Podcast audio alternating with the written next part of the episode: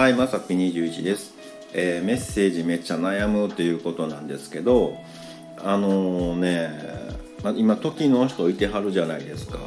ね新垣結衣さんとね星野源さんが結婚されたでしょ。でねまああのおめでとうのメッセージをね送りたいんですけど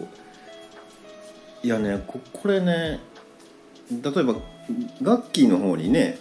あのおめでとうってこう電話とか LINE しちゃうとねまあ星野源さんちょっと嫌な感じするかなってね。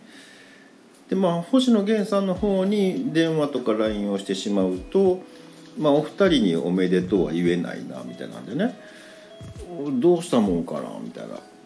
結構ねあのほんまねまあまあ深刻な感じの悩みなんですけど、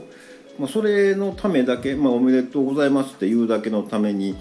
なんかねあのグループ LINE 作るのもどうかなみたいなね。これどうしたもんかなっていうねあもうでも早押せなあかんしなってねいろいろ考えてるんですけどまたなんかねいい案あったら教えてください。